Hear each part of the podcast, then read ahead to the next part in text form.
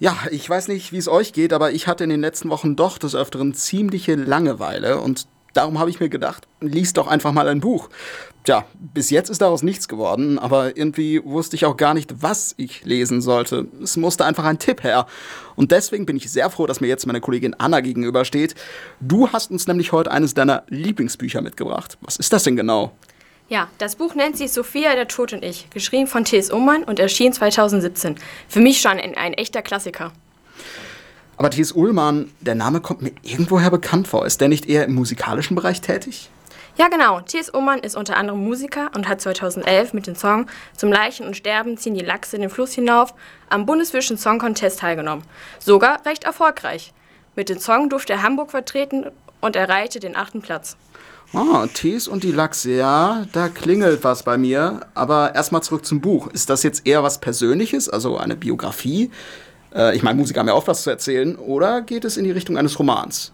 Ja, genau. Beim Buch handelt es sich um einen klassischen Roman. Die Storyline ist recht simpel.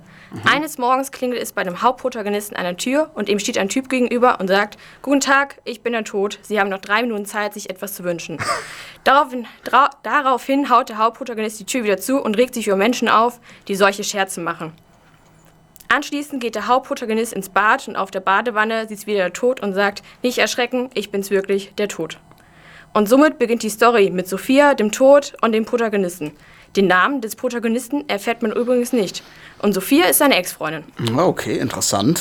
Sophia, ihr namenloser Ex-Freund und der Tod sind also die Protagonisten. Und wenn ich das so richtig verstanden habe, wird der Tod dann auch als Person dargestellt?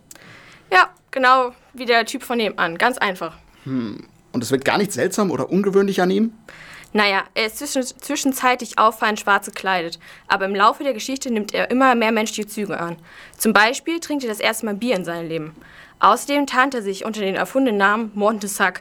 Der Name soll angeblich aus den Niederländischen kommen und bedeutet etwa der, der den Sarg trägt. Den Namen hat er sich selber gegeben.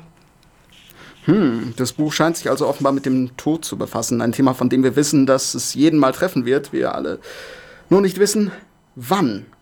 Da muss ich jetzt an die Frage denken, was würdest du machen, wenn du wüsstest, dass du morgen stirbst? Ich finde diese Frage meist irgendwie zu flach. Wieso gefällt dir dieses Buch denn so besonders, wo es doch um so ein ernstes Thema geht? Ich meine, es gibt sicher einige, die sich ungern mit dem Gedanken des Todes konfrontieren. Aber gerade das macht das Buch auch besonders. Wenn du mich fragst, es macht die Nacht das Nachdenken über den Tod so spürbar und nachvollziehbar. Vor allem gefällt mir auch, dass T.S. Ullmann mit viel Witz und Ironie schreibt und die Dialoge stets unterhaltsam gestaltet sind.